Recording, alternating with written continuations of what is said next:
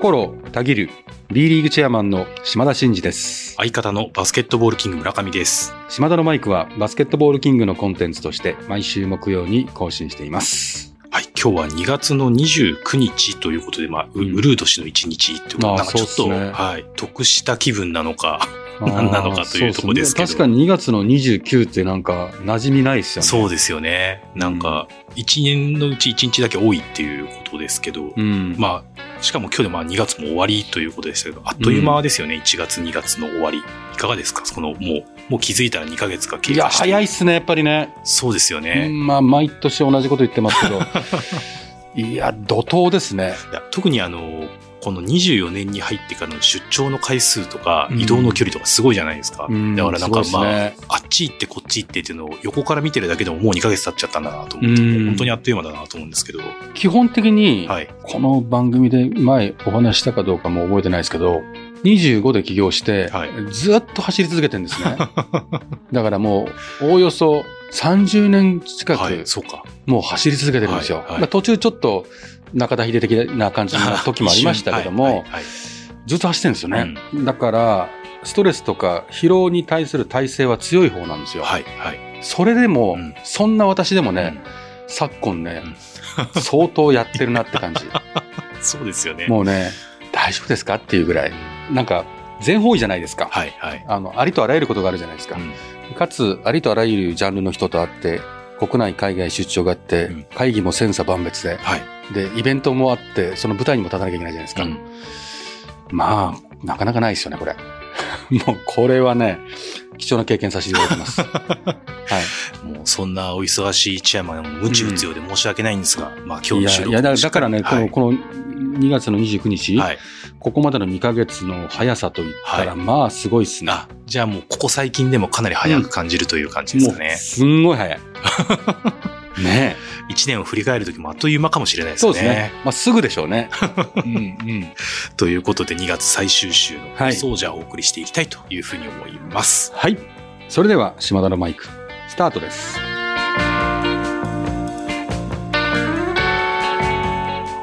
島田のマイク。この番組は全国ドライバー応援プロジェクトの提供でお送りします。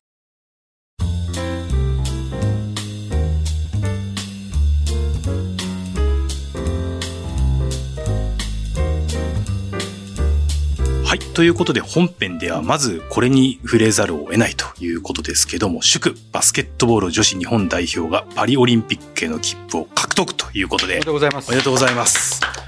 もう男女ともにパリ行きが決定という。やりましたねで、なんか当たり前のような感覚にもはやちょっとなりつつありますけど、大変な偉業だなと思うんですよね、やっぱり。いやー、3大会連続ですか？そうですね。すごいよね。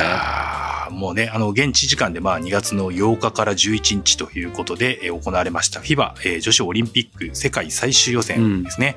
えーここで、えー日本はハンガリーを会場で、スペイン、うんカナダ、そして地元のハンガリーとえー出場権を争いましたということで、うん非常に厳しいグループの中でということでしたので、うんまあ、信頼はしていたんだけども、これ大丈夫かなというような、まあ、組み合わせだったとは思うんですけども、うんえー1戦目、日本は、えー格上のスペインですね、うんに86対75でこ勝利。れがでかかったですよねこれで。かかったですね。うん。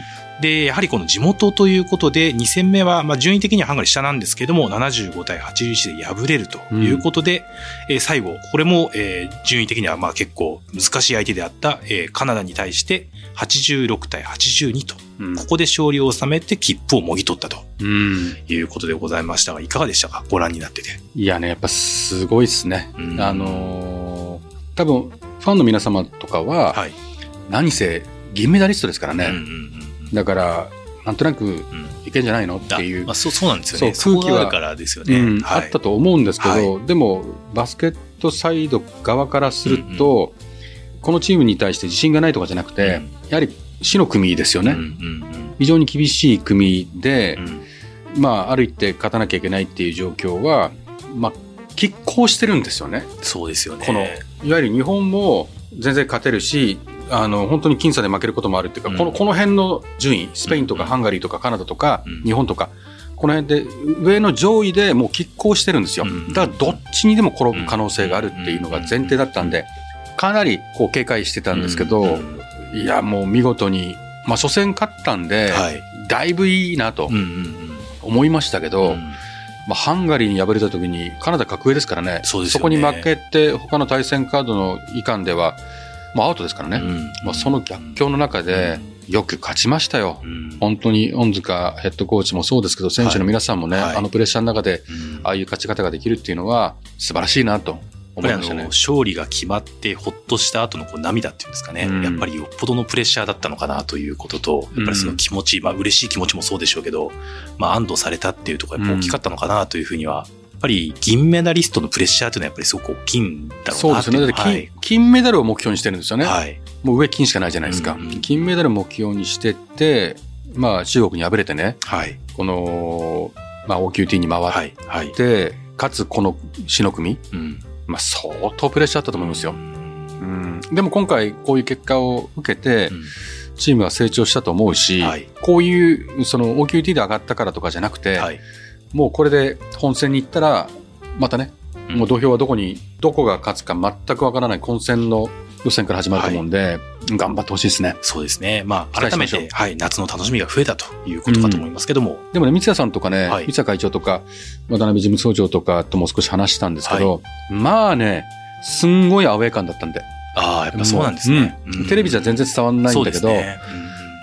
うんすごかったって。ああ、そうなんですそね。の、沖縄でのワールドカップがあったじゃないですか。はいあれもホーム、あの、コートアドバンテージって、だってあったじゃないですか、もちろんはありま。したね。もうそれよりもすごいぐらい、あーもうブーイングとあか、あ、なるほど。もうすごい、うんあの、なんですかね、恋でした。特に地元のハンガリー戦は。はい。はいうん。やっぱ改めて、ホーム開催っていうのは重要だなっていうことで、うん今後ね、いろんな将来にわたって、こう、大会もちろんあるわけですけども、まあ日本でね、あの、大きな大会を誘致するっていうことは、うん重要だなっていうことを、まあ、感じたって言ってましたよね。なるほどですね。そんなはい。裏話を。確かにそうですよね。ちょっとテレビからじゃ伝わらない部分。はいはいはい。テレビだけの話だとほら、うんうん。島田のマイクのあらしさがないぞと。もう必要性がね。まあ必要性まで言っちゃうとね、そうですね。じゃあそれだけハイクオリティのことずっと喋ってんのかっていう、己に突っ込みたくなっちゃうんでね。ね。うん己の首を絞めるということですよね。ということでね。はい。改めてあのバスケットボール女子日本代表の、まあ、選手の皆さん、うん。スタッフの皆さん、そしてファンの皆さん、おめでとうございます。はい。ということで。おめでとうございます。はい。続きましてですけども、えー B リーグ、えー U18 インターナショナルカップ2024がまあ無事に終了ということで、初となった海外チームを招聘しての開催についてということでしたけども、こちらいかがでしょう？まずですね、はい。U18 が誕生してちょうど3年目。あ、つまり高校1年生が3年生になって、はいはいはいはい。要は初代のはい。メンバーがちょうど1期生がね、はい。卒業する最後の前のゲームだったんですよ。はいはい。まあ、そういう意味では、まああっという間だなと思いますし、うんうんまあ、中学、高校とね、うんあのーこのユースに関わって選択をしていただいた選手たちにね、はい。感謝申し上げたいし、そね。そこを後押ししていただいた、はい。あの、親御さんにも感謝申し上げたいなと思いますけど、うん。まあ、何が、あの、B リーグのユースの特徴かというと、やっぱこういうことですよね。うん。あの、まあ、独自の大会をこうたくさん設けてて、はい。その中で成長する機会をうん。持ってね、あの日頃クラブのおトップチームとね、うん。時間を分けて練習したりとかして、はい。非常にこうプロの環境を肌身に感じながらうん見てたり、で、たまにコールアップというか、そのユース特別枠で入ったりとかね、はい。そういう全く同世代の高校生とか中学生とは全然違うこう育成システムの中でうん。やってるじゃないですか。はい。で、そんな中で、まあ、今回あのコロナもあってずっとできなかった海外チームを招聘したっていうのは、うん。あのすごい意義深くて、そうですね。で。今回ドイツとね、はい。えっと中国のチームを招聘したんですけども、はいまあまあそのドイツはご存知の通りワールドカップでも優勝した強豪国じゃないですか、はい。で育成にも定評があるという中で、この世代のかなり高いレベルの選手たちが来てくれたんですよ。うんで同じくブンデスリーガのまあ下部組織なんですよあですから我々と同じなんですよ、はい。はい。プロのその下部にいるっていう意味でもその単なる高校を呼んだとかじゃなくて、うんそそこの公公共も同じような環境ものっていうことですよね。なるほど。でその世代のドイツのその代表クラスの選手も混ざってたりとか、うん。で2メーター超えの選手がもう4人とか5人とかいて もう本当にねはい。大きいまあそうですよね。で、まあ、あの私は全部し試合見た直接見たわけじゃないですけど、はいはい。スタッフとかに聞いてもやっぱ最初のゲームした時やっぱ、ね、びっくりしちゃってね。こんなでっかい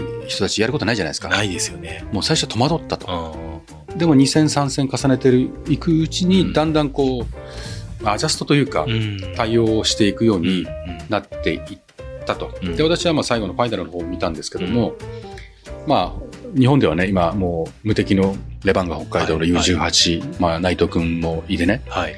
で、まあ、前半こそちょっと非常に厳しいうん。展開でしたけど後半は、まあ、スコア上は勝ってるんですよ、うんうん。うん、だから、まあ、本当にワールドカップのドイツ日本を見てるような感じ。なるほど。前半厳しくて後半追い上げて、うん。後半のスコアだけで見たら勝ってたじゃないですか、うんうん。まああれと全く同じ。ねはい。まあ、今インサイドを支配されて厳しかったんですけど、うんあの日本はやはり速攻とうん。もうやっぱ速いですからね、うん。速攻とアウトサイドのシュートで応酬、うんうん。でドイツはもう手堅くサイズもあるんで、うん。インサイドで、うん。まあ、コツコツ点を取っていくとうん。いうことでもう A 代表と全く同じような展開で見てて面白かったですよ、うん。でもスピードと外からバンバン打ってその対抗していくことうん。その勤勉さとか40分フルに走り切るとか、うん。そういうとこであのサイズの差は大きいですけど、うんはい。まあ特に後半とかなんて、もう真っ向勝負体当てて頑張ってましたから、うんいやこれはねいい経験になってるなと思いますよ。非常に素晴らしい舞台を準備できたっていうことですかね。でこういうのがあることがモチベーションにもなるし、はいこの世代でこういうゲームを経験できるっていうのはやっぱ B ユースのねはい。価値だと思うのでそうですよね。うん、もう私なんかどんどんこういうゲームもそうだし、海外にねあのチャレンジしたい選手を送り込むことをサポートしたりとかして、できる限り早い段階でねうん。国際経験とか高いレベルでチャレンジできるようにってことでユース特別枠とかを作って、はい。トップチームのねベンチに立てるようにとか今仕組みをどんどんどんどん増やしてるじゃないですか。はい。まあ試合に出るのが理想ですけど、うんその空気を感じることも含めてね、うん成長の機会をね少しでもプッシュしていきたいなって改めて思いましたね。はい。うん、まあ、改めてこのカテゴリーのこう今後の発展と、まあ、成長っていうんですかね、うん非常に楽しみですね。期待してます。はい、ありがとうございます。そして、そしてちょっと日付が前後するんですけども、えー2月11日、うんえー船橋アリーナで、島田さんはスピーチをされたということで。まあ、スピーチをするために行ったわけじゃないんですけど、そうですね。たまたまね、この番組のね、はいあの、スポンサーもしていただいてる中島社長はい。が、えー率いるはい、はい。スワローロジスティックさんのはい冠ゲームだったということで、お招きをいただいて、はい、はい、はい。で、えっと、一緒にこう並んでね、うん。初めてですよってコートサイドで試合見たの。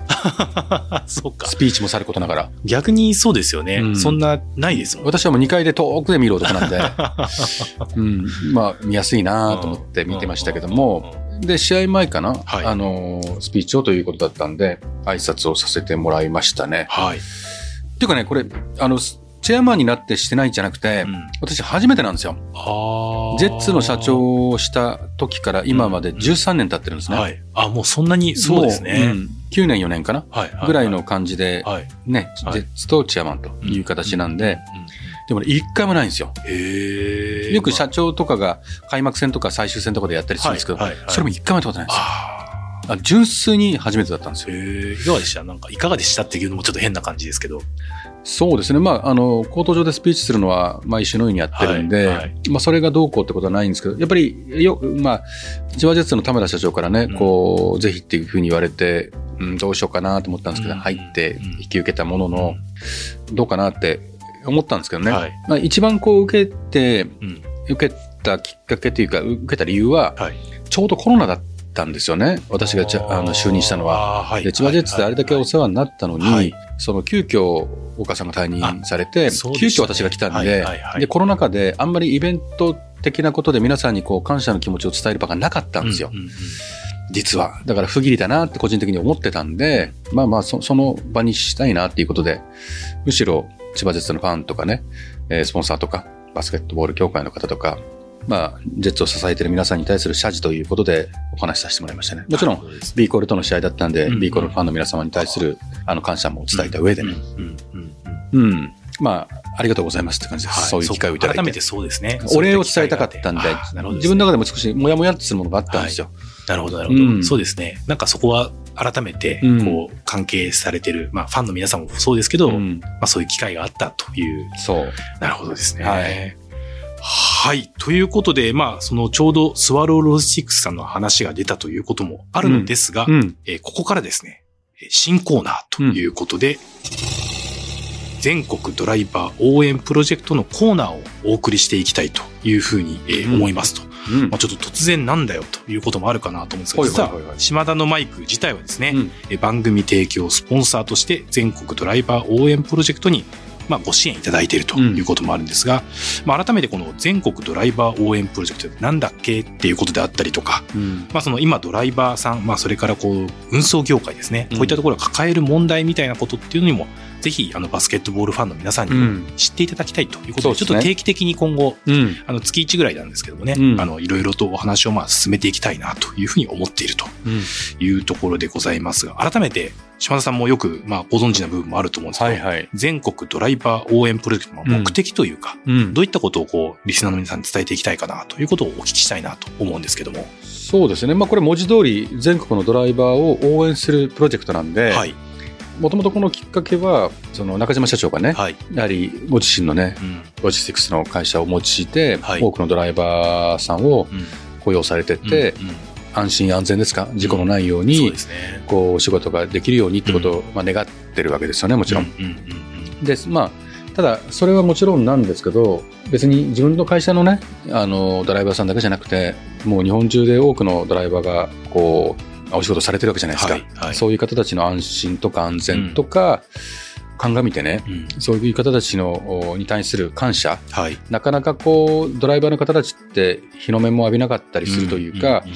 こう感謝されるとかっていう機会も少ないのに、すごいタフにね、うん。ハードに休みなく働いてたりするわけじゃないですか。はいはい。やっぱそういうところに対して、もう少しみ皆さんがね、うん。そういう大変な仕事をやってくれてる方たちに、例えば荷物を受け取った時にありがとうございますとか、はいはい。もう感謝の気持ちを言ってもらうとか、うん。そういうことで、こう、皆さんがお仕事するモチベーションが、あの、上がってもらえたら嬉しいな、みたいな、うん。そういう、もう、中島社長の、まあ、優しさがはい。きっかけで、まあ、始まってますと。うんうんうんなんで、まあ、そことか、あとは2024年問題っていうね、はいはいはいはい。やはり運送業界、まさに今年ですけども、いろんな働き方改革とか、うん労働時間の制限等々があった場合に、はい。今、まあ、ネットでこう売買することも、うん。まあ、スーパーとかに物を運ぶとかっていう物流も、もう宅急便とかも全てにおいて、うん。もうかなり飽和状態うん。な中で、うん。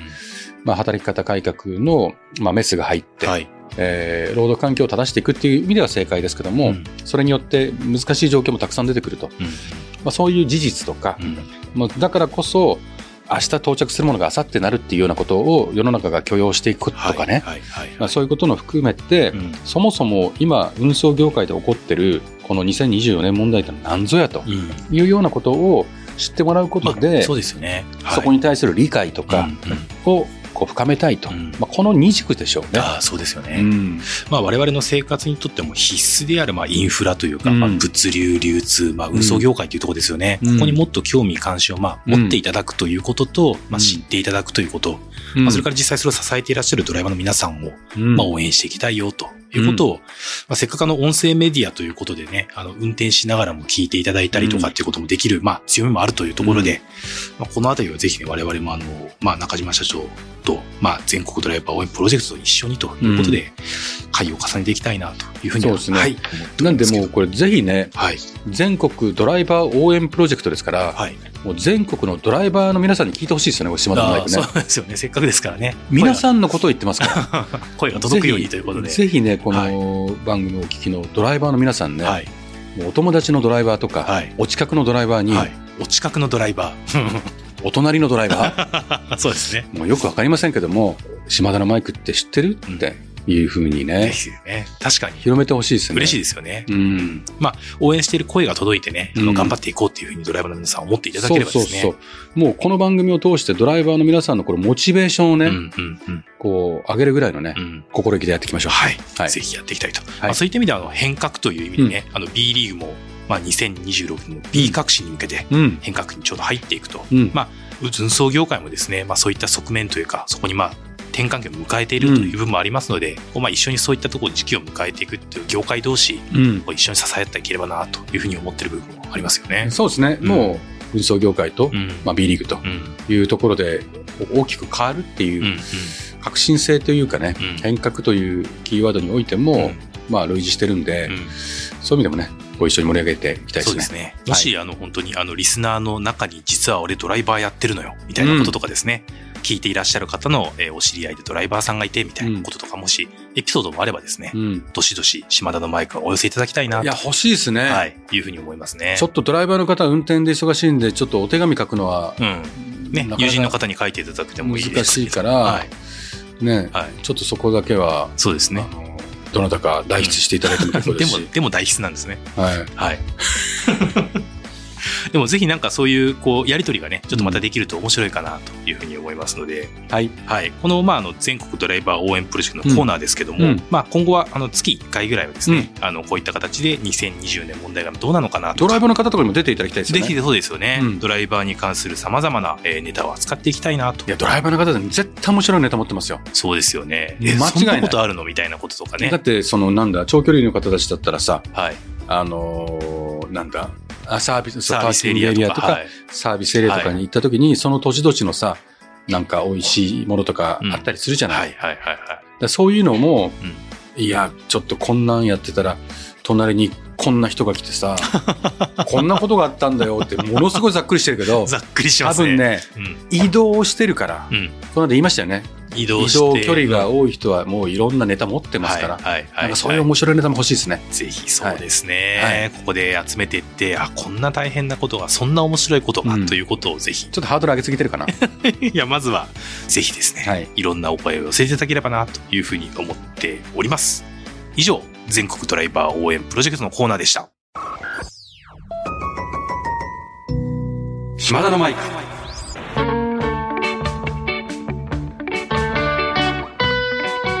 島田のマイク。この番組は全国ドライバー応援プロジェクトの提供でお送りしました。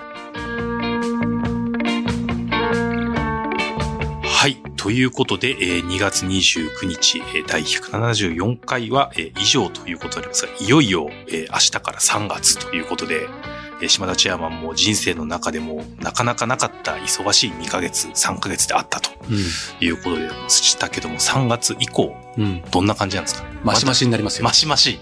さらにもう足の回転も速くみたいな。早い。そんな感じなんですね。はい。これね、ちょっと5月、一旦アワードぐらいまでは、なんとなくこんな感じでいきそうなるほど。じゃあ、それまでちゃんとあれですね、体調を保ってそうですね。だから7結構大事月ねはオリンピックにね、はいにあ、行きますけど、だからちょっと6月あたりにねう、ん。温泉でも入りたいなって気がしますからね。そうですね。まあ、いよいよ春に向けてということもありますが、忙しさも加速すると。春ね。はい春といえばねってなるからまたね。そうですね。またそろそろそのネタも触れなきゃいけない時期ですね。毎年恒例ですからね。はい。ということで、はいえー3月にはいつか春のネタをまた、えーはい展開したいと柏原吉江でいきますから、私は はい。ということだそうです、ねはいぜひお楽しみにしていただければというふうに思います。はい。えー、島田のマイクでは、リスナーのあなたからのメッセージを受け付け中です。私への質問、企画のリクエスト、お悩み相談、暗算祈願、何でも構いません。番組で紹介させていただいた方には、島田のマイクオリジナルステッカーを差し上げております。宛先は概要欄に載せております。あなたからのお便り、お待ちしております。ということで、えー島田のマイク。ここまでのお相手は、心たぎる。B リーグチェアマンの島田真二と、相方の村上でした。また来週。